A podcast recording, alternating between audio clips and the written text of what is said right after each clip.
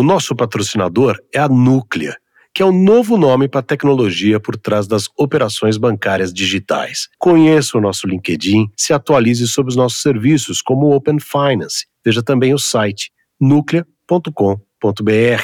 Núclea, conexão que gera valor. Muito bem, parece que começou. É isso, Cláudio Zaidan. Como vai? Bom dia, boa tarde, boa noite. Dan Stubach, tudo bem? Sempre uma honra. Como é que Opa. está? Para mim também, como é que você passou esse tempo sem mim? Muitas saudades? Rapaz, trabalhando muito, tocando a boiada, né? Tocando a boiada pelo estradão. Quem nos aí. ouve, de repente tem gente que nos ouve, mas não sabe o que a gente faz. O que, que você tem feito, Cláudio? É rádio, né? Conta para as pessoas para elas poderem te acompanhar. Ah, trabalhando muito na, na Rádio Bandeirantes, de segunda a sexta, das três às cinco, tem um jornal lá, o Acontece. E futebol, né? Futebol também. Então, aí depende da escala. Depende essa da escala. Semana... Jogo não falta, né, Dan? Jogo não falta, apesar que essa semana que a gente está gravando vai ser uma semana de folga para você, não? Não, não. Tem o Brasil, né? Tem a seleção brasileira. Tá animado? Você se anima mais pela seleção brasileira ou pelo clube? Não, não. Pelo meu, meu, o meu clube não está muito animador, né? Que é o Santos, mas mas a seleção também não, né? Estão à procura de um técnico aí. Uh, interessante que o Ancelotti, o Ancelotti tem sido muito correto, ele não está se aproveitando dessa atitude translocada aí da CBF. Ele não está se aproveitando disso, não está com empáfia. Ele só diz: olha, acho que eu vou ficar aqui no Real Madrid. É, não me levem a mal. não me levem a mal. Os caras insistem. É, eu Vamos li ver. a seguinte notícia. Daqui a pouco a gente já vai para o nosso convidado que está na fita também, o Kleber Moraes, daqui a pouco vai entrar no papo do futebol. Mas só um minuto, Kleber, só para complementar que eu vi a notícia que eu, vi, eu vi uma entrevista do presidente da CBF que tinha um interlocutor indo atrás do técnico. Então que eles tinham informações, estavam indo atrás do técnico e que eles iam é, pousar em Madrid para conversar com o Ancelotti. E assim foi feito. Dia seguinte, pousar em Madrid. Só que o Ancelotti não estava lá, estava no Canadá. Então, Ou seja, foi tudo bem, bem tratado, bem arranjado, bem planejado, né? É, Agora. Tem, tem, que contratar o nosso produtor aqui que a coisa funciona. Agora lá não está meio ruim, hein? Não, está muito ruim, está muito ruim. Uma dúvida. De qualquer maneira, a última dele foi que os jogadores seriam consultados, né? Então nós teremos, pela primeira vez na história, os jogadores convocando o técnico. Né? Ô, Kleber Moraes, como vai o senhor? Tudo bem? Bom dia. Muito bem, né, Cláudio? É um prazer estar aqui. Começando, começando esse bate-papo por um assunto que me fascina muito, que é futebol. Eu comentei com o Dan agora há pouco que eu estou nas nuvens realmente com o Cláudio, que eu sou um torcedor fanático do Palmeiras. Então, quando você fala de técnico, quando você fala de vitórias, de estratégia de jogo, a gente está vivendo tudo isso. Ô Kleber, você que mexe com nuvem, daqui a pouco eu vou explicar direitinho para quem está nos ouvindo. Então, tudo que a gente pensa, que a gente tem, que a gente escreveu, que a gente criou, tá tudo com você. Você tá. tem a chave do cofre. Na verdade, a chave, a chave do cofre é do cliente. Eu tenho a estrutura para armazenar todas essas informações e disponibilizar para os nossos clientes. Mas se eu perder a chave, você tem uma cópia não? Ah, não tem. Eu não tenho a cópia, você tem que guardar só a chave. As sete chaves. Pô, eu só eu pensei que você ia me dizer. Como é que é isso que o Claudio falou? É bom os empregados escolherem o chefe? Você está de acordo com isso? Ah, não, eu acho que tem que ter uma integração muito forte entre a liderança e a equipe. Mas você escolher seu chefe, em algumas empresas isso é tradicional, ou seja, aquele executivo que se relaciona melhor com os funcionários, aquele executivo que tem uma referência forte de mercado, os próprios, os próprios empregados uh, ajudam na seleção ou na escolha, mas é uma coisa que não pode ser direcionada. Acho que isso tem que ser visto, visto numa linha estratégica, ou seja, o que, que a gente quer, qual é a figura que a gente pode até pagar. A gente falou um pouco aqui de, de alguns treinadores aí que o custo é um pouco elevado, talvez, para o nosso futebol. Então tem, tem que ter uma, algo maior que é um propósito e uma estratégia. Você sabe, Kleber, que no, no, no jornalismo é uma experiência famosa, né? É, faz parte, inclusive, da, da, do estatuto da redação do Le Monde. O editor-chefe é escolhido pela redação. Né? É, isso não, não significa que a escolha é sempre boa. O Le Monde, aliás, como grande parte da imprensa ocidental, entrou numa decadência intelectual e até moral. Mas esse é, esse é um outro assunto. E no caso do, do futebol, o grande problema, não sei se isso pode acontecer, por exemplo, no ambiente de uma empresa, é que se o jogador. Isso acontece muito em clube, não é? O diretor vai lá, pega os líderes do vestiário, e aí, quem é que a gente traz e tal? E, e fica claro para o treinador escolhido que quem o escolheu não foi o dirigente, foram os jogadores. Isso muitas vezes perverte a relação, não é? é ela acaba se tornando bastante complicada porque ele fica refém. Ó, você está aqui porque nós escolhemos você, não é? E, e esses líderes muitas vezes se tornam intocáveis porque eles trouxeram aquele treinador. É, é, é, claro que em empresas é uma coisa rara, né? Que você tem essa escolha coletiva de quem vai liderar e tal, mas pode ser um problema do, do sujeito se tornar um refém da equipe? Pode, pode ser um problema. A gente teve. Muito do que acontece, e é interessante a gente falar de futebol, porque muito do que o, o Abel, como líder, tem feito de motivar o time, ter, ter a equipe e conseguir tirar o melhor do, do todo, de realmente não ter, não ser refém de ninguém. Então, se um jogador não está na melhor performance dele, ele tem que ir lá e melhorar. Isso faz parte do dia a dia da empresa. Ou seja, você tem que ter os melhores profissionais, você precisa capacitar os profissionais para que eles tenham uma, não só dedicação, mas eles tenham uma entrega muito forte. E, e por trás disso, Cláudio, tem que ter um propósito e você tem que ter algo maior. Acho que é esse que as empresas buscam muito, tanto na liderança quanto dos funcionários, para poder ter uma alta performance, que a gente chama. Ô, Dan, Oi. eu tenho um pedido para você, antes da hum. gente embrenhar mesmo nessa grande conversa com o Kleber Moraes, que vai ser sensacional, mas quem está acompanhando a gente pode, deve compartilhar os episódios, ouvir os episódios anteriores que estão disponíveis em todas as plataformas de áudio. E também todo esse material pode ser encontrado no Instagram. Aquele endereço, a chave aqui está com Dan Stubach. Qual é o endereço no Instagram, Dan? Isso ninguém vê. Isso ninguém vê. Sim, ué. Isso ninguém vê. Ninguém vê. Tá, Não então coloca você... o E no final, é o V mudo. Exatamente. Isso Muito, ninguém... só você sabe pronunciar isso. Muito bem. Sim, e lá você vai encontrar os Sim. diversos episódios, convidados formidáveis, grandes prosas aqui no Isso Ninguém Vê.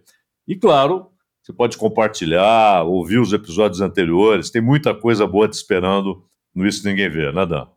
Exatamente. Pô, a gente teve tanto episódio bacana, as pessoas vão lá, vão achar, são diferentes entre si, alguns mais técnicos, outros menos, outros papos, é, enfim, mais profundos, menos profundos, mas todos eles de alguma maneira interessantes e que se complementam entre si. Então, quem tiver curiosidade, vai lá, você vai encontrar todo o nosso arquivo.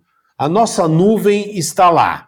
E eu tanto falo em nuvem porque o homem que deita no chão na montanha e sabe o formato na nuvem está conosco, né? Hein, Cláudio? Você deitava na montanha e falava: Olha, estou vendo um cachorro. Daí a sua namorada falava: Não, isso não é um cachorro, meu amor. É um urso. É um urso. O Kleber Moraes, ele deita lá e ele vê: Estou vendo 14 gigabytes no lado direito.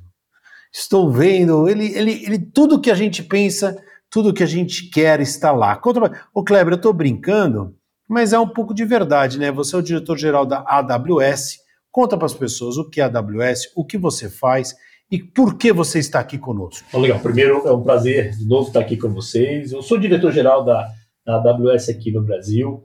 Contando um pouco da AWS, a AWS traz toda a prestação, vamos chamar assim, de serviços, isso que você falou, da, toda a capacidade computacional, de armazenamento, de segurança, uh, de serviços. Trazendo para o nosso ouvinte um pouco do, do que, que significa isso e como nasceu a AWS, a, a Amazon lá atrás, nós tínhamos picos de utilização de capacidade computacional.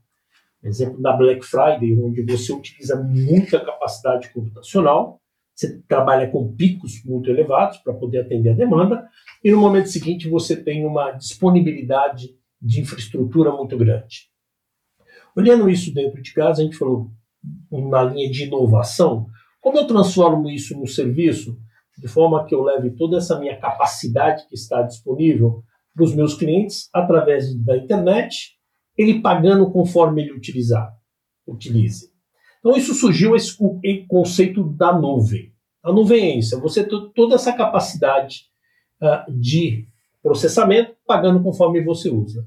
O, o, fazendo uma correlação com isso, o que, o que aconteceu com a energia elétrica é o mesmo que aconteceu com a computação. Ou seja, lá atrás você tinha que ter o seu gerador, você tinha que ter o seu espaço físico, você gastava milhões de reais para poder montar essa infraestrutura para gerar sua própria energia. A partir do momento que você transformou isso no, num clique, que a gente chama, ou seja, você acende o interruptor e tem a disponibilidade da luz, pagando conforme você utilize, essa, esse movimento trouxe a revolução industrial. No momento que a Amazon criou o AWS para transformar essa mesma utilização tecnológica com o clique, você trouxe o que a gente chama hoje em dia dessa transformação digital.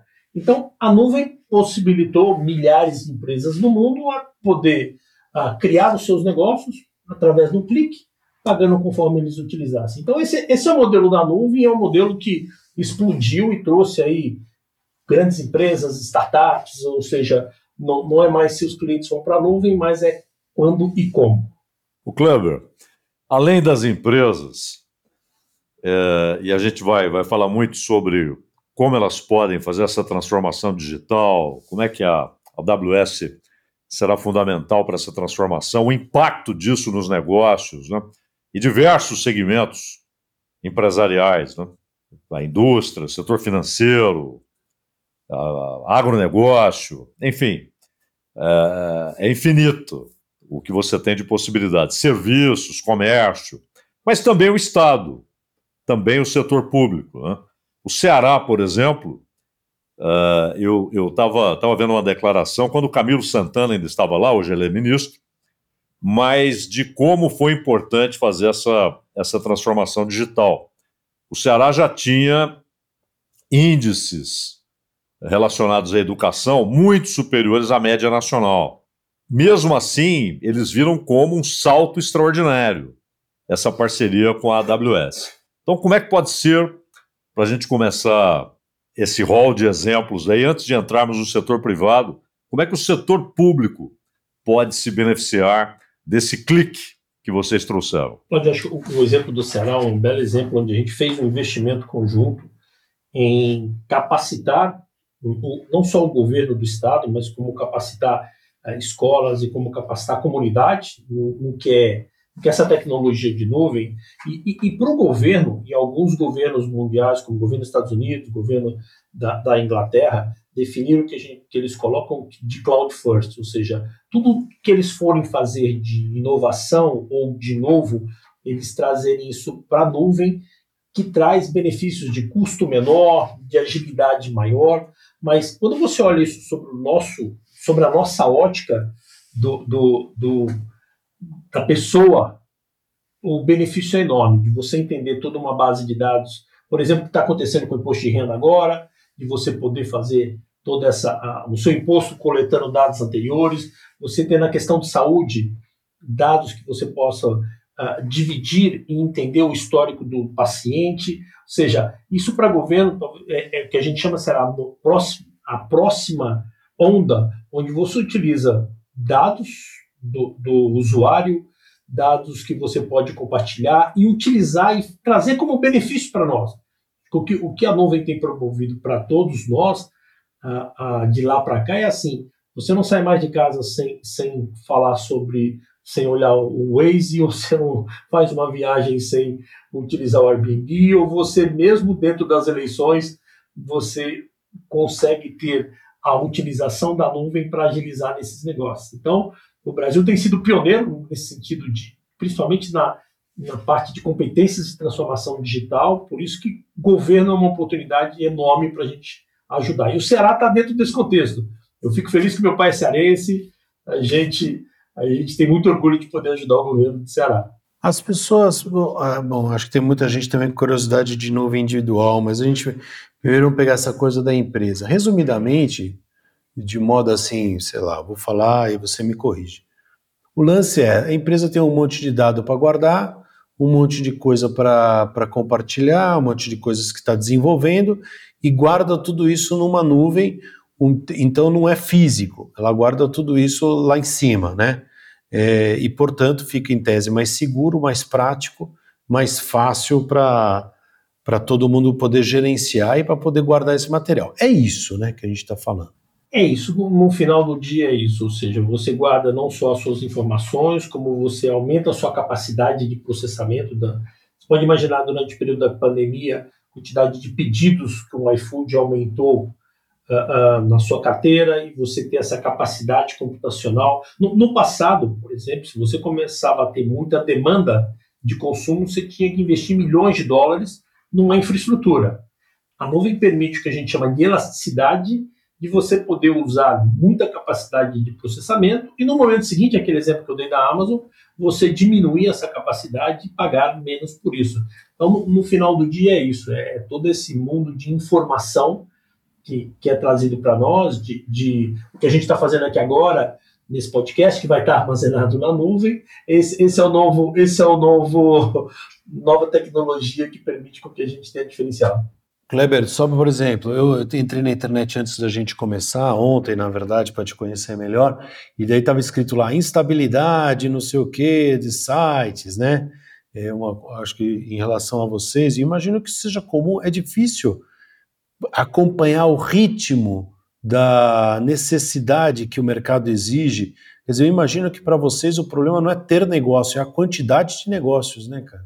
Não, esse, esse não é um problema. O, o que acaba acontecendo? A gente pensa numa visão de futuro de maneira muito estratégica. Então, um exemplo que eu gosto de usar é que antes da pandemia, no Brasil, a gente, entendendo uma demanda maior, a gente investiu alguns bilhões de reais para aumentar a infraestrutura, para ter uma capacidade maior. O que acontece hoje em dia é que qualquer instabilidade que exista tecnológica, isso é sentido no segundo seguinte.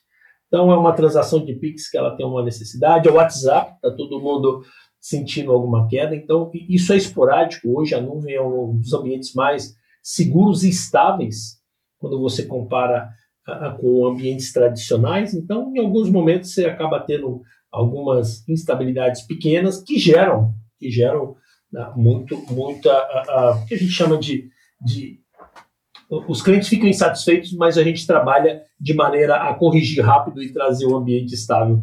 Vide que é, é mais ou menos como toda a parte de infraestrutura, você só sente a falta de luz na hora que, que você acaba tendo algum pico, algum problema, ah. e com a nuvem é a mesma coisa. Mas diferente da Enel, vocês arrumam rapidinho, viu, cara?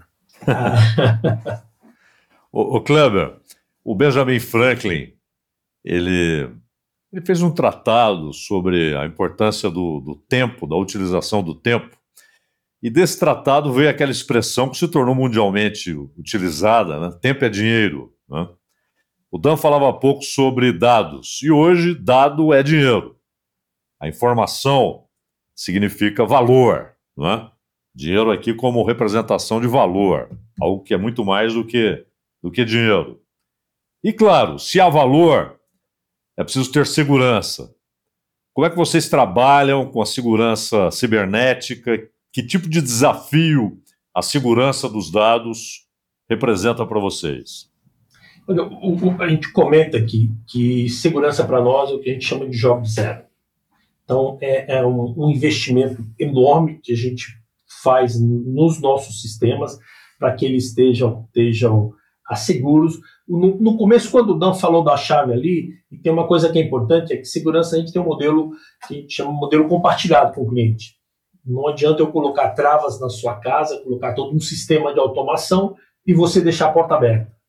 Então é muito desse processo de ajudar o cliente a colocar essas travas, capacitar o cliente de forma que a porta esteja fechada a todo momento, e, e por trás disso a gente tem vários parceiros que ajudam uh, os clientes a manter esse ambiente, esse ambiente seguro.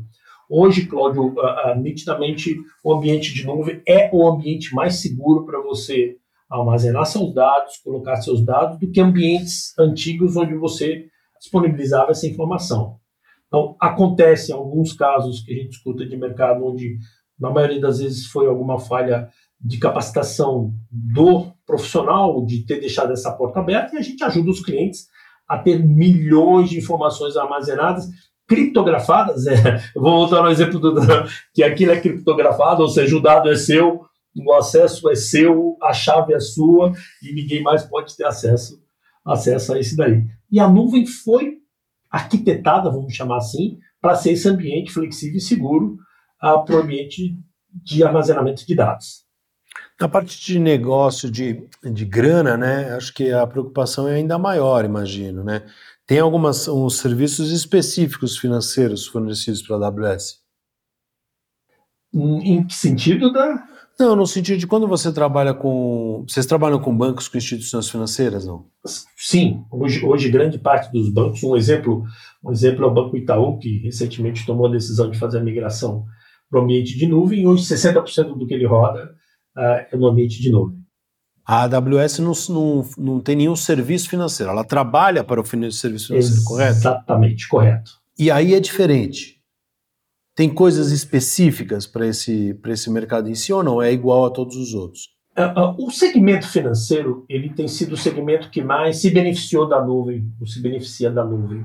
Por quê? Porque ele tem toda uma, uma necessidade que a gente falou aqui de segurança enorme, ele tem uma necessidade de capacidade computacional grande, que a nuvem atende essa flexibilidade. Ele trouxe, daí interessante, a inovação como diferencial competitivo. Então, a gente fala do Open Bank, que é uma coisa mais técnica, mas o Pix é, um, é uma inovação fantástica, que só foi possível graças à nuvem. Então, você, hoje, para o varejista, pequeno varejista, ele recebeu o dinheiro na conta dele naquele mesmo momento, não tendo que tomar um financiamento, não tendo que pagar uma taxa maior em cima daquela transação financeira, muito forte. Então, nós, como, como clientes e o sistema financeiro, se beneficiou muito dessa inovação. Isso aconteceu com o Nubank, isso aconteceu com algumas fintechs como PicPay, Pipefy, entre outras. Então, tem, tem muita coisa boa vindo para ajudar o cliente final. E a gente falava em segurança, esse é um setor particularmente muito preocupado com a segurança dos dados. E, e acho que vocês também nesse aspecto colaboram de maneira decisiva, né, Kleber? Oh, com certeza, Cláudio, o meu dinheiro está lá, está seguro, ele, ele, virou uma informação, então esse, esse com certeza é um investimento enorme que a gente faz em conjunto com os bancos. Aproveitando que você falou do seu dinheiro, cara, é, eu dei essa deixa lá atrás, só um parênteses aí na nossa conversa, ou não, você guarda teu dinheiro, quer dizer, dinheiro não, a gente guarda tudo na nuvem, né? Hoje em dia, você salva documentos. Eu, eu pelo menos, sei lá, sou um usuário da Apple, a Apple já fornece um, a nuvem dentro do pacote, mas o Windows também, né? Assim como tem o serviço, você é, indica para cada para as pessoas que elas também encontrem o serviço de nuvem para os seus documentos pessoais. Eu indico, hoje, hoje toda a nossa, vamos chamar assim, toda a nossa vida está tá na nuvem. Nosso dinheiro, ele virou informação, o nosso histórico uh, profissional, nosso histórico de informações, uh, que a gente falou agora há pouco de governo, estão armazenadas em ambiente de nuvem. Então, eu, eu indico sim, porque é um ambiente mais seguro para você guardar as suas informações, suas fotos, uh, o seu histórico, os seus documentos. Esse é um ambiente, melhor ambiente. A AWS não faz isso, faz? A AWS não faz. A gente, a gente disponibiliza a infraestrutura para os nossos parceiros e clientes a fazerem isso. Agora, você pode, ah, e depois eu vou, eu vou indicar aqui, você pode fazer um curso que é muito simples, entrando no nosso site do aws.com.br e fazer um curso e você mesmo a, abrir os seus arquivos, guardar suas fotos, guardar os seus vídeos. Você, esse é um ambiente que a gente fala que a AWS tem que. A gente fala muito de sistema financeiro aqui, mas nós temos clientes de A a Z, desde o Kleber, que é um usuário para guardar os meus, meus documentos, as minhas fotos, até um grande banco que utiliza todo o sistema e o serviço é o mesmo. A segurança para os dois é, é a mesma. Não, peraí. Só antes do Claudio perguntar. Quero, agora eu quero só, entender. Se eu entrar lá e fizer um curso, a gente pode abrir. Eu, eu vou guardar minhas coisas aonde? Eu e o Cláudio. A gente quer guardar o isso ninguém vê nuvem. Que, que a gente. A gente cria isso, a gente aprende a fazer, é isso? Você aprende a fazer, você aprende a fazer. Você, você faz um curso e aprende a abrir, abrir o que a gente chama de uma instância, usar capacidade de processamento, criptografar seus dados. Então, convido vocês dois a fazerem um curso e no próximo conversa nossa vocês virarem especialistas de AWS. Ô Clever, tem muita gente ansiosa, muita gente preocupada, muita gente empolgada com uma nova personagem. O Dan conhece bem essa história, né? quando há um impacto com a chegada de uma personagem que muda o rumo das coisas, muda o roteiro, provoca um impacto em todo mundo. O Dan, o Dan já, já trabalhou com isso muitas e muitas vezes. Né? Aquela personagem inesperada que chega e muda o curso da história.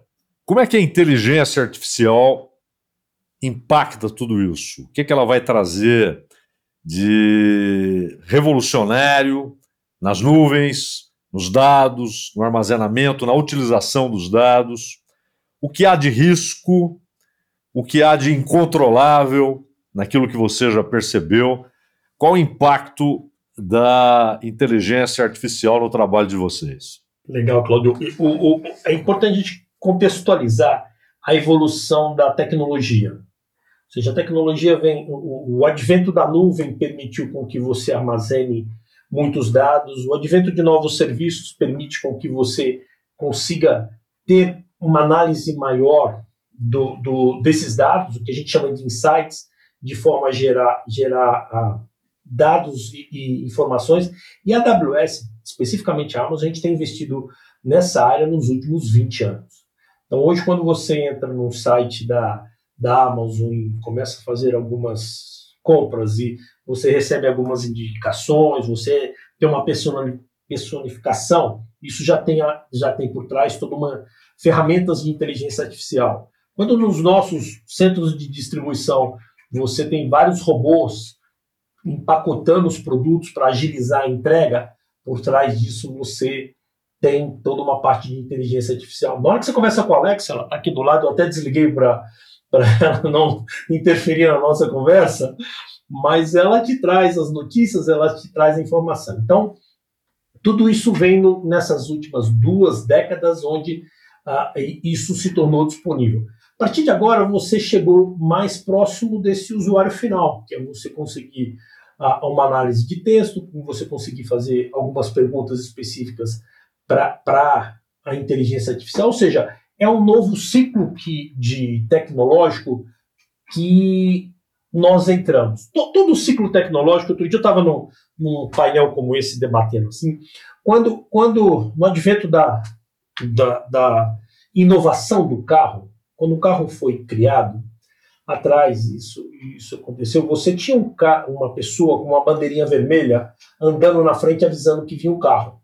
Por quê? Porque ele podia atropelar um cavalo, ele podia atropelar uma pessoa, por quê? Porque não tinha uma infraestrutura preparada naquele momento o carro, a rodovia não existia. Então, com a tecnologia, mais ou menos a mesma coisa. Você inova, você traz uma inovação muito forte, e a partir daí você precisa criar o que a gente chama dos guardrails.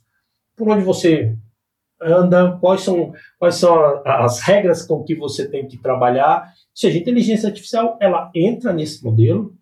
A AWS é uma investidora enorme nessa área, a gente tem todo o benefício para os nossos clientes a clientes como, por exemplo, o iFood, que entende uma roteirização melhor da sua entrega, ele, ele antecipa muitas vezes um pedido que você está pensando no domingo à noite comprar um hambúrguer, ou seja, tudo isso já faz parte da nossa vida. Quando você fala alguma coisa em, em algum tipo de site, você fala que coincidentemente você começa a receber uh, ofertas e informações daquele assunto que você citou, ou seja... Isso é culpa sua?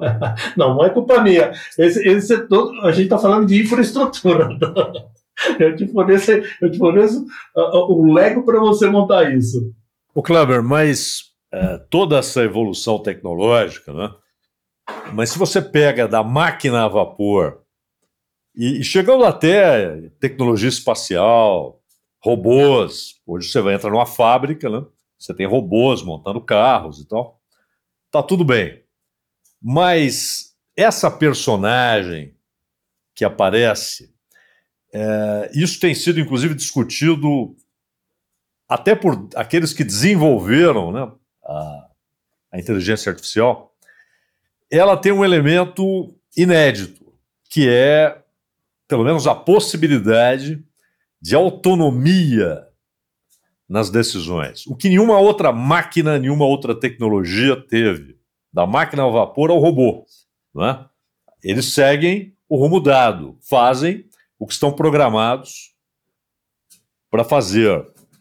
E, e agora eles discutem, mas espera aí, agora a gente está lidando com a tecnologia e nós não sabemos exatamente até onde vai essa autonomia. Essa autonomia de decisões, inclusive, se ela pode até contrariar a premissa do seu funcionamento. É, isso é algo que, particularmente para você, é preocupante ou não? Não, eu, eu não sinto a preocupação nisso. A partir do momento que, é o que você falou, é uma tecnologia que está amadurecendo ao longo da história e, e, o que nós precisamos é criar o que eu mencionei para você, os guardrails em cima disso. Eu entendo que você está falando que ela ganha uma autonomia e ganha inteligência, mas a, a, a inteligência coletiva do ser humano ela é, ela é capaz de criar esses, essa, essa borda para que isso não extrapole e que a gente tenha medo de utilizar. Eu vejo, Cláudio, de uma maneira mais positiva de você olhar tudo o que a tecnologia permitiu para nós ao longo desse ciclo. Ah, vamos pegar um exemplo de uma vacina que você desenvolveu em tempo recorde, Vamos pegar a qualidade de vida hoje que o ser humano está sendo direcionado para viver 100 anos com todo o benefício tecnológico. Então eu vejo isso muito mais de uma forma positiva para a sociedade do que algo que a gente deva evitar em cima de uma preocupação. Bom, você deve ter todo tipo de pedido, né, Kleber? Todo, pedido não, é, todo tipo de negócio chegando lá e tal. Tem alguma coisa especial para as startups, por exemplo? Deve ter existe uma, é, é, uma parceria diferente, não é? É, é, é motivo de orgulho. Esse, esse talvez seja o maior orgulho aqui do Brasil. A gente está fazendo agora 12 anos de infraestrutura no Brasil, ou seja, nós tomamos a decisão de investir no Brasil antes de países como Canadá, ou países como UK, Japão. O que, que, que é isso? É montar uma infraestrutura de capacidade de processamento, que a gente chama região, que são três clusters de data center. Então, naquela figura que você olha que a nuvem, em algum momento, ela aterriza em infraestruturas gigantescas para poder processar. E no começo dessa história, quem utilizou muito da nuvem foram as startups. Startups não tinham capacidade financeira de fazer grandes investimentos para poder iniciar o seu negócio e elas começaram usando a nuvem naquele conceito de paga, pagar conforme eu utilizo. E a AWS por trás disso fez muito investimento. A gente, deu, a gente fornecia créditos para eles utilizarem essa infraestrutura praticamente de forma gratuita. A gente dava muita capacitação para essas empresas a, a entenderem como usa, ajudava em, em arquitetura. E, e, vários dos unicórnios hoje brasileiros são as multinacionais brasileiras. Então, é o Nubank, é a Vetex, é a Hotmart, ou seja, essas empresas ah, ah, nasceram de ideias de empreendedores que criaram o seu negócio, que hoje são negócios globais, através da utilização da, da tecnologia. Interessante, uns dias atrás a gente tem um evento chamado Vetex Day, que é uma, é uma startup que surgiu conosco, que hoje é um unicórnio global, onde o próprio fundador, o Geraldo, falou que se não fosse pela nuvem e pela AWS, ele não teria chegado nesse patamar como empresa. Então a gente ajudou muito essas empresas a, a construírem, a crescerem e, e, tornar o mercado. Então, acho que por isso que eu falo de orgulho. É um mercado onde você tem várias uh, pessoas que cons constroem o seu sonho de ser de ser empresários através uh, da utilização da AWS e da nuvem. Você tem hoje uma carência de empregos nessa área que chega a 100 mil empregos no próximo ano no mercado de tecnologia, que a gente tem ajudado a sociedade e, algumas áreas carentes do Brasil a se capacitar tecnologicamente e mover para esse mercado. Então, a, a, as startups abraçaram a nuvem e tem tido um, um resultado fantástico e colocando o Brasil no outro patamar. Isso é que me deixa feliz. Você deu esse exemplo da, da, da, do evento, mas dá um exemplo prático para mim, assim, porque eu acho, eu, eu acho que eu entendi. Eu acho que entendo onde vocês entram.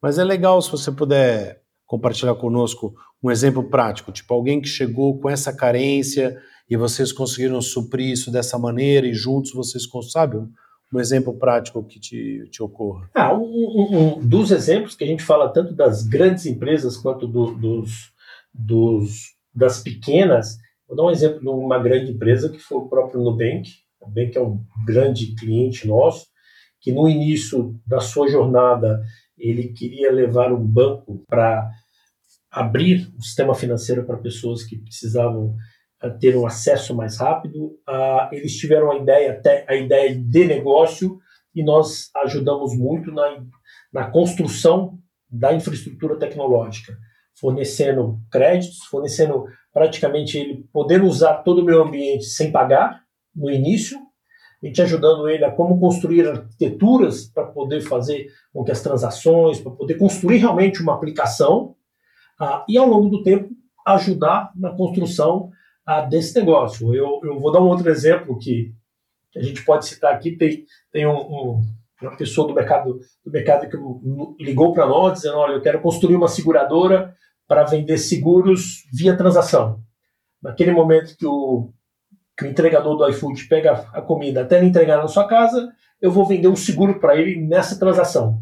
Ele tinha essa ideia, porque é uma ideia disruptiva. Sentou com a nossa equipe, a gente ajudou ele a, a construir a arquitetura, a gente disponibilizou créditos para ele para construir essa arquitetura e hoje ele tem uma seguradora que vende seguros transacionais. Então, como esse exemplo, a gente trabalha com vários exemplos do nosso dia a dia. Da, a, a, hoje, hoje a gente ajuda o cliente a inovar a quatro mãos, o que eu chamo. Então, a AWS, junto com seus clientes, a gente inova em novas features ou novas produtos, são quatro novos produtos por dia. Quatro novos negócios surgindo no dia, quer dizer, produtos. Quatro novos produtos desenvolvidos a quatro mãos com os clientes por dia. Essa é a nossa velocidade de inovação. Bem legal. Internet das coisas é uma expressão que, uh, quando começou a ser usada há anos, né?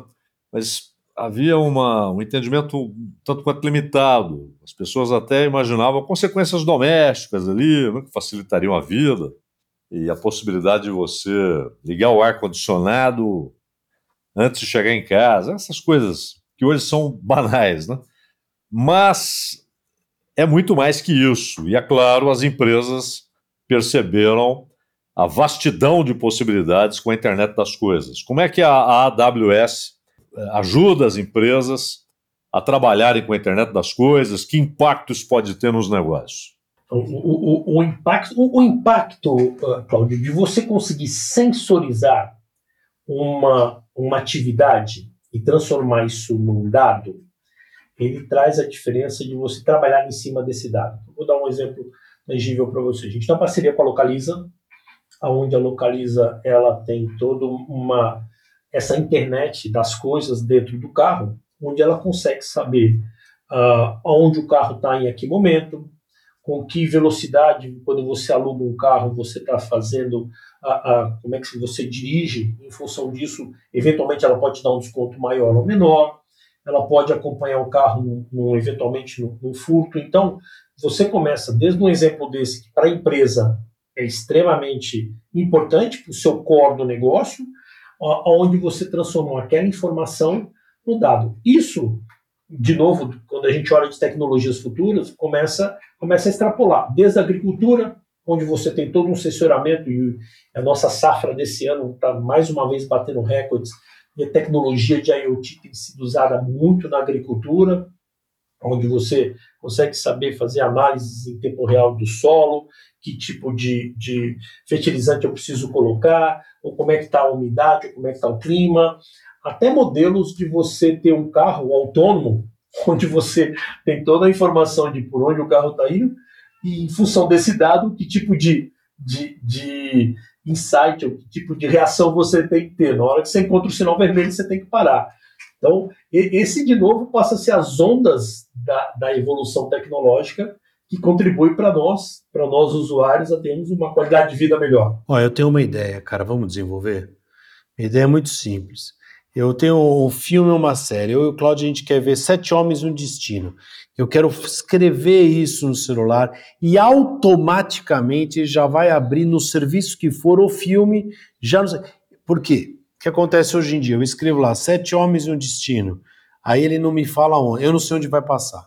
Aí o Cláudio também não sabe, a gente fica procurando onde vai, putz, onde vai passar. É que nem jogo, que nem jogo hoje em dia também. Você não sabe Nossa, onde está o jogo. É uma loucura, né?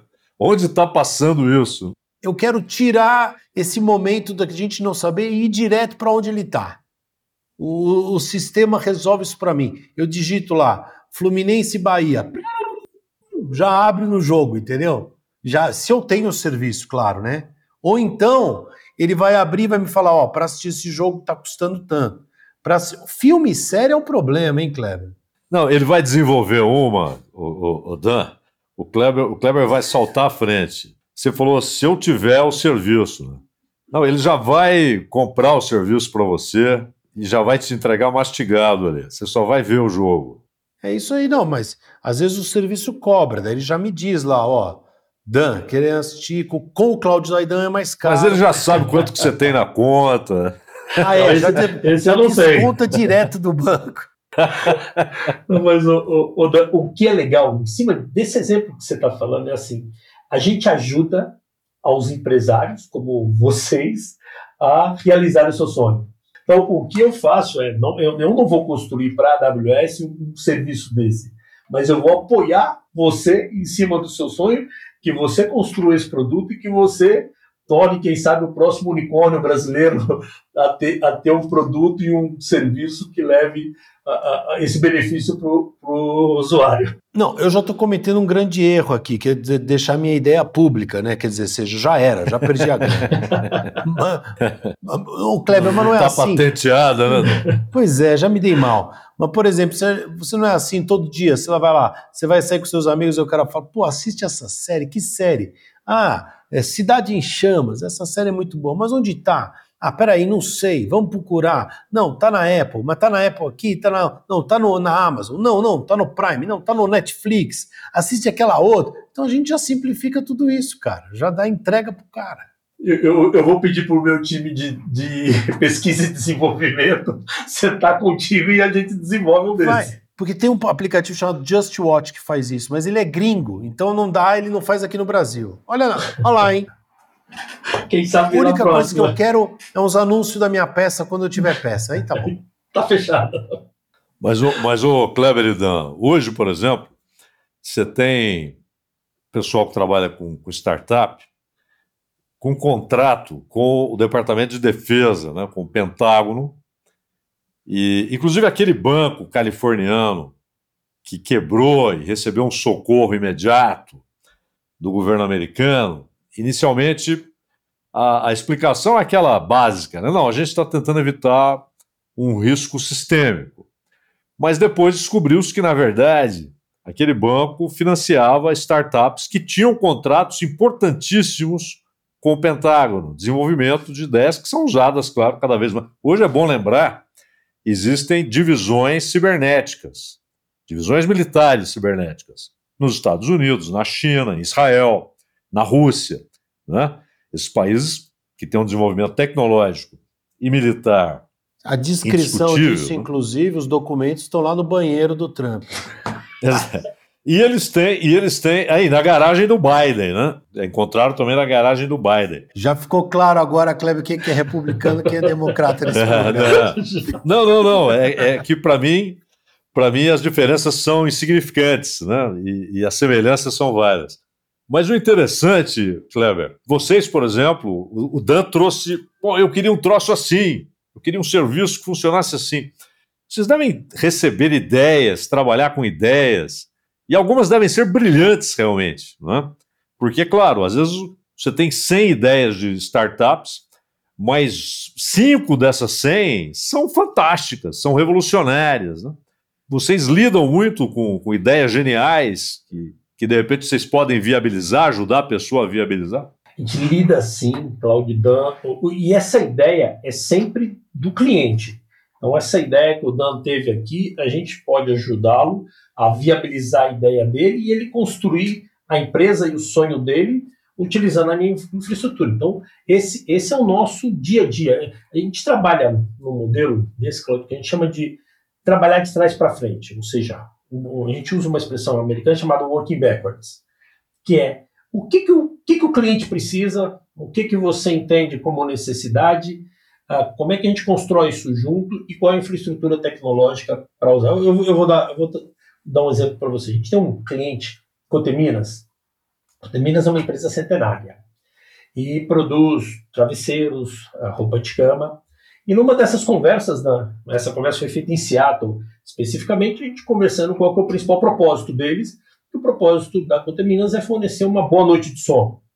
Para isso, ela tem um travesseiro diferenciado, para isso, ela tem uma roupa de cama e coisas que te permitam ter uma boa noite de sono.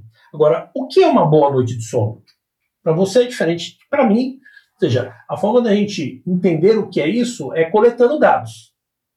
Para saber o que, que é uma boa noite de sono e o que, que impacta uma boa noite de sono.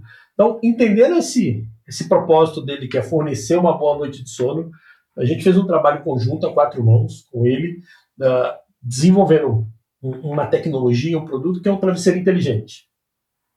Desenvolveu a quatro mãos isso, de colocar sensores, e aí você falou, Cláudio, do IoT, colocar sensores dentro de um travesseiro para saber quanto eu mexo, que horas que eu fui dormir, que horas eu acordo, se eu tomo um vinho à noite, se eu durmo melhor ou se eu durmo pior, o que. Então, você começou a utilizar dados para promover o propósito da Coteminas, que é tipo, de fazer uma boa noite de sono. Então, ideias como essa, a gente está aqui para ajudar os nossos clientes a realizar seus sonhos. Muito bom, Kleber, muito bom.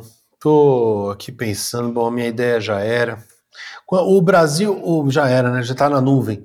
O Brasil, ele é líder de ideias, dentro dessa ideia, dentro dessa ideia, estou me repetindo ideia 30 vezes na mesma frase. Mas é, o Brasil ele tem mais ideias que os outros países, eu sempre tenho essa impressão. Ou ele, ele é mais criativo, ou não. A nossa dificuldade está na criação ou na execução? Ah, o, o, legal da, da nuvem da, é que o Brasil tira os gaps uh, que existiam no passado.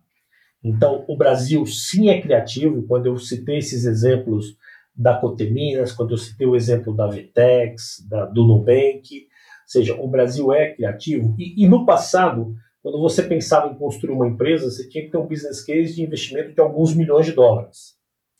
Hoje isso não é mais necessário. O, mais importante hoje para você ter, construir ou empreender é ter uma boa ideia.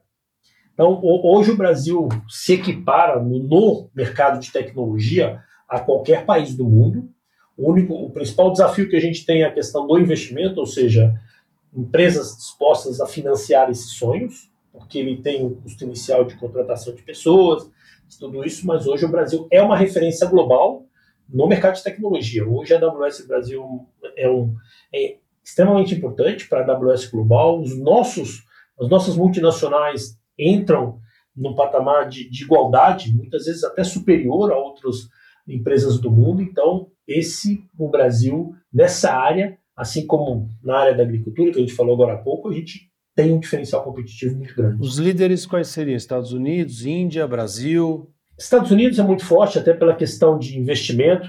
Você tem, você tem toda uma plataforma de, de que a gente chama de venture capital, de dinheiro e capacitação muito forte com as universidades. Ah, você tem Índia, que tem também alguns polos. Você, você tem alguns países onde o Brasil participa desse rol. Israel, né? Israel, por exemplo, é muito forte na área de segurança. Você tem uh, os Estados Unidos muito forte. Você tem agora a França entendendo que é importante vir. Agora, a inovação ela surge, por isso que eu digo, o brasileiro, o brasileiro tem essa capacidade de inovar. A gente tem empresas de game aqui, a gente tem várias empresas onde nós estamos nesse pequeno hall de empresas uh, diferenciadas. Kleber, você citou numa resposta anterior um trabalho que tem impacto em comunidades, né? exatamente trabalhando com, com startups, etc., e tem impacto em comunidades. Vocês falavam sobre peculiaridades brasileiras, né? O Dan falava da criatividade, que, que geralmente acompanha o brasileiro em muitas atividades, né? na música, esporte, etc. E, mas é também um país de peculiaridades negativas, né? O Brasil tem perto de 100 milhões de pessoas que não têm plena possibilidade ou pleno acesso à infraestrutura básica. Estamos falando de água tratada, rede de esgoto. Né? O impacto social disso é tremendo, é terrível, é pesado. Ah, ah, infelizmente, o, o, Estado brasileiro, até porque é uma responsabilidade constitucional e institucional, ele falha muito nisso. E, e, hoje há palavras, há expressões que são usadas muitas vezes de maneira demagógica ou como chavão, como clichê, responsabilidade social, sustentabilidade. Eu imagino que para vocês não são chavões e clichês. Imagino que são compromissos, né? Como é que uma, uma empresa com o peso, com a importância da AWS, lida com esses conceitos? Que impacto isso tem no trabalho de vocês? A consideração de, de responsabilidade social e de sustentabilidade, Kleber? vamos falar um pouco de sustentabilidade. Acho que essa é uma área que a, que a Amazon, como um todo, tem compromissos. A gente, a gente foi cofundadora do que a gente chama The Climate Pledge, que é o compromisso de alcançar a emissão de carbono zero até 2040. A gente Hoje, hoje nós somos o maior comprador de energia renovável do mundo. Então, tem um compromisso como empresa muito forte na questão do, da, da, do, do, ISG. Acho que nesse pilar de, de, sustentabilidade também, a questão da nuvem, isso são dados de mercado, a, a utilizar a o seu, sua produção na nuvem é 3,5 vezes mais efetivo do que você ter a sua própria a sua própria infraestrutura interna. Então, esses têm sido, têm sido investimentos fortes, Cláudio, que a gente tem feito. Outro exemplo, a gente colocou um fundo de quase um bilhão de dólares para investir em startups voltadas para ações uh, sustentáveis ao longo do tempo. Então, essa é a questão da sustentabilidade. A questão do Brasil, que você mencionou, é um desafio muito forte para todos nós, todos nós, como brasileiros mesmo. Acho que você tem, tem essa, essa necessidade básica do que a gente chama que precisa ser suprida, e muitas vezes precisa ser suprida pelo governo uh, uh, como um todo, mas você tem uma, uma camada acima que é onde a gente entra de maneira muito forte. Uma camada onde essa pessoa já tem uma certa capacitação uh, educacional, onde a gente fomenta, investe em ações sociais, como com a Edulira, que a gente trabalha em conjunto, com outras associações, a gente trabalha com empresas como a Natura para ajudar a treinar 300 mil pessoas do ecossistema de tecnologia, ou como a Meta, que a gente vai capacitar 20 mil pessoas, ou como o próprio iFood, onde a gente treinou centenas de, entregadores para trazer para esse ambiente de tecnologia. Então, o nosso, o nosso legado, isso que eu chamo, ele passa não só por essa a questão do, da sustentabilidade, como um todo, mas nessa questão de olhar de legado para o Brasil e ajudar uh, uh, nessa capacitação tecnológica para poder dar uma empregabilidade melhor para as pessoas que saem da faculdade, para poder ter novos empreendedores sonhando com um, se tornar um, um, unicórnio. Então é muito disso que a gente tem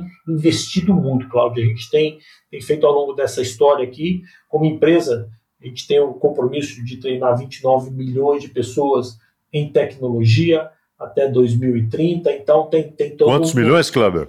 29 milhões. Poxa! É, gente, é gente, e tem demanda para isso, e tem, tem várias coisas que a gente pode ajudar, tanto globalmente quanto localmente. Ô Kleber, eu estava vendo até em relação a isso mesmo. Você estudou, eu não sei se localmente, né, indo lá ou, ou pela internet, enfim, mas você estudou na, em Harvard, segundo o currículo que me deram aqui, tá? Então, me corrija se eu estiver errado, por favor. Mas em Harvard, né, você fez uma especialização em Harvard, também estudou na London Business School, né, e no Vale do Silício, pelo menos é o que está escrito no Exponential Technologies. Você foi nesses lugares ou estudou pela internet?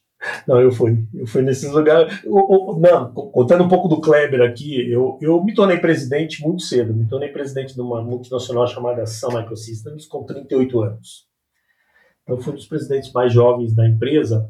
E, e como executivo, você tem que sempre estar tá procurando se capacitar.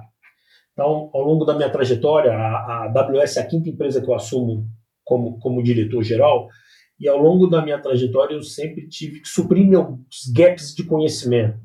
Então, eu fui algumas vezes para Harvard, algumas delas fazer curso de conselheiro, porque eu fui presidente e conselheiro de uma empresa, uh, fui para o Singularity para falar de inovação em cima de tendências que estão vindo. Uh, eu fiz Fundação Dom Cabral em cima de, de treinamentos de governança, de, de liderança. Aí eu fiz INSEAD em conjunto. Então, ao longo da história, eu fui procurando me capacitar. Eu acho que isso é, o, é, o, é a necessidade da gente, como executivo, estar tá sempre procurando se aperfeiçoar, uh, trabalhar. Então, vários desses eu fiz presencialmente. Mas então, daí eu queria te perguntar o seguinte, porque, bom, Harvard é essa ícone, sei lá, da educação, né?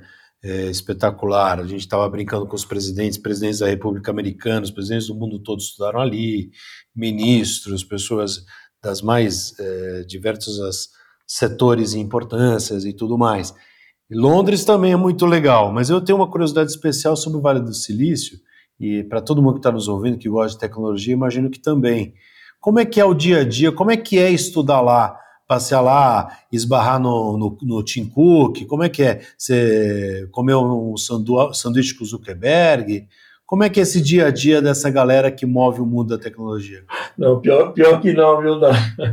Pior, que, pior que você fica ali dentro de alguma sala ou dentro de um ambiente. Os ambientes lá de, de estudo são ambientes onde realmente essa sinergia acaba existindo entre pessoas que não olhando para o passado, mas você pode estar ao lado de uma outra pessoa que vai ser o novo unicórnio daqui a alguns anos. Então, é um ambiente que favorece essa inovação, favorece a abertura de cabeça. Então, por isso que é importante. Por isso que é importante, muitas vezes, você estar presente nesses ambientes para, talvez, ter um reflexo um pouco do que tem acontecido globalmente. Antes do Cláudio falar, perdão, só para emendar nesse assunto, Cláudio, já até ouvi o barulho do talher, Cláudio já tem que almoçar para quem está nos ouvindo e gosta do assunto. Então, eu falo assim, o cara fala, pô, eu queria aprender mais, eu queria me especializar nessa história. Quais são os caminhos que você acha que são os mais legais?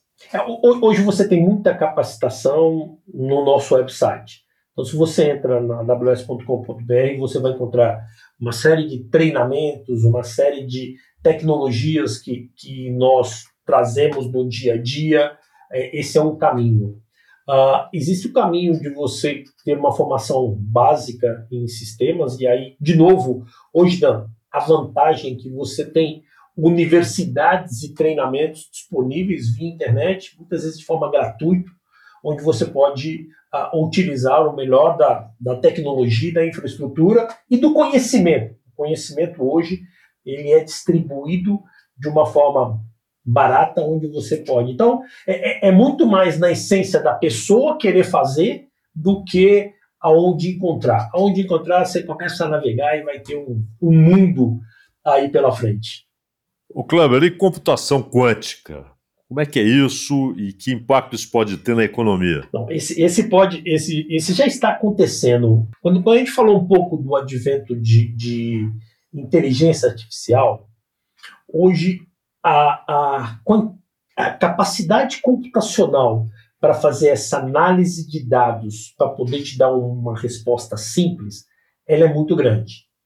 Então, quando o compute vem para atender essa, essa, esse volume de processamentos, o que, que acaba acontecendo nesse sentido? Você tem que ter cada vez mais uma capacidade de processamento maior a um custo menor. Então, é, é, por isso que a computação quântica vem de maneira muito forte, dizendo, ok, eu preciso processar mais rápido, eu processo um volume muito grande de informação, e esse tem que vir a, numa questão de segurança, simplicidade e custo muito baixo. É por isso que isso é uma revolução. Dicas, vamos para as dicas do programa. A gente sempre termina o programa com boas dicas. Antes disso, Kleber, eu tenho uma curiosidade meio boba. A nuvem está na nuvem, mas ela está em algum lugar também, não está? Tá onde? Está no deserto do, sei lá, do Aconcagua? Onde é que está? Tem uma. Um, eu vou, vou andar assim pelo, de, pelo um deserto qualquer na Namíbia, por exemplo, e vou encontrar um enorme galpão de vocês, é isso e lá que vai estar a nuvem? Tem um lugar físico onde tudo acontece? Onde tem os, os hard drives todos? Como é que funciona? Tem, tem, tem um lugar físico que se chama um, uma, uma região. Então, Brasil é uma região, a gente não fala por uma questão de segurança onde está fisicamente essa região, mas o Brasil tem uma região, até pela questão da, da latência. Na hora que você faz uma transação de Pix, ela cai no milésimo de segundo depois na conta de outra pessoa. Então, hoje a gente tem regiões espalhadas pelo mundo inteiro, são 29 regiões que a gente tem, onde você faz com que essa a nuvem aterrize em locais físicos que, por seguranças, a gente acaba não comentando onde fica, mas ele são, são estruturas enormes de armazenamento e infraestrutura tecnológica para atender nossos clientes. Cláudia, é que nem aquele filme de espionagem que tem aquela van da lavanderia na frente da, da casa do cara, sabe? E dentro é um monte de escutas e tudo. Então é isso. Você vai estar andando por Campo Grande, vai ter um galpão enorme, maravilhoso, é, escrito é. lavanderia.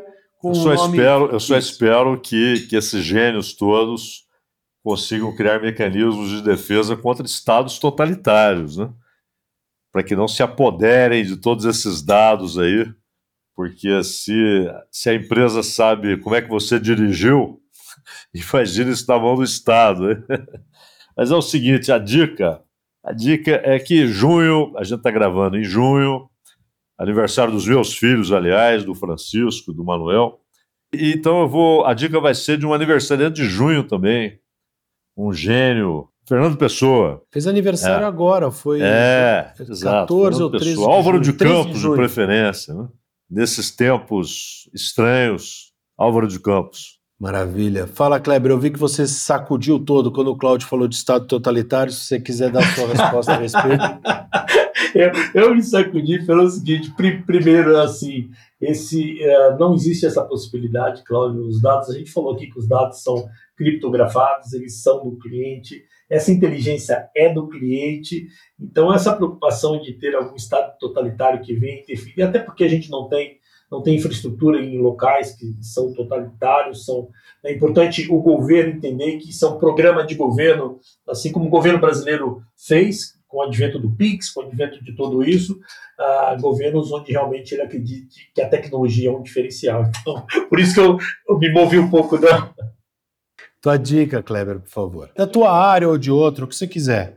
Não, minha, minha dica são duas coisas que eu gosto muito. A primeira dica vai aqui, festa junina desse mês festa junina do Pinheiros, que eu adoro.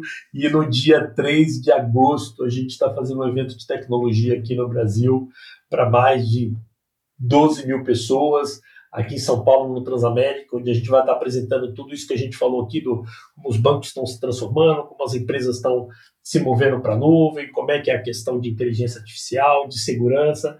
Então, essa é, é a dica de um milhão. Quem é o MC dessa história aí? Quem que vai apresentar a história? Vamos não fechar isso agora? Ó, ó, um dos nossos princípios é a frugalidade. Eu faço a abertura, o companheiro meu vai e emenda. Ótimo, Ótimo nada, Cláudio. Isso é... Tem... É a frugalidade, a, fruga, a frugalidade é, é, sintoma de sabedoria. Que nada, é sindicato. Chama nós aí. Mas fica a dica, então, vou falar. Tá legal. Muito obrigado, viu, Cleber? Você é uma simpatia, além de saber muito do assunto. A minha dica é um livro que, curiosamente, das dicas, é um livro que eu realmente li. É o, a, lo... a Loja de Tudo, do Brad Stone, que fala do Bezos, que é o patrão do Kleber. Tá certo, certo Kleber? Tá certo, é o meu patrão. E, e, pegando a dica do, de, de, livro que você mencionou, eu, eu falei aqui um pouco, tem um que, que eu estou finalizando, que chama Walking Backwards, do Colin Breyer, que também conta muito dessa história de como fazer as coisas de trás para frente e inovar conceitualmente. Então é bem legal. Repete o nome, por favor. Chama Working Backwards. E esse do Loja de Tudo é bacana porque mostra a história, a ideia genial, claro, que o e revolucionária é do, do Bezos na época e do começo. Todo mundo nos Estados Unidos, Cláudio, começa numa garagem. Você criticou Até o Bob a garagem, Dylan, né? Você te criticou a garagem do, do presidente? Saiba que lá na, a garagem americana é um ícone. Não, da, esse, esse é o menor dos problemas do Joe Biden. Pronto. só porque ele Ô, vive, Kleber, foi uma honra, ele vive tropeçando por aí. Foi uma honra, hein, Kleber? Obrigado. Kleber. Obrigado, obrigado, obrigado, Claudio. Um abraço. Um prazer, viu, Kleber? Até a próxima. Se cuida aí. Tô contigo, hein? Me manda a cópia da chave aí, valeu. tá feito, um abraço. Um abraço. E obrigado a todo mundo que ouviu e participou. Não se esqueçam, o podcast está lá no Instagram, isso ninguém vê. Ah, não só não, isso. Não é isso ninguém vê, né? É, isso ninguém vê. Isso. Isso ninguém vê. Aí e também sim. no no Spotify, todos os serviços. Perfeito, perfeito. E tem Valeu. todos os episódios anteriores lá, só procurar. Bom almoço, Cláudio. Um abraço, até daqui a pouco. Valeu. Um abraço.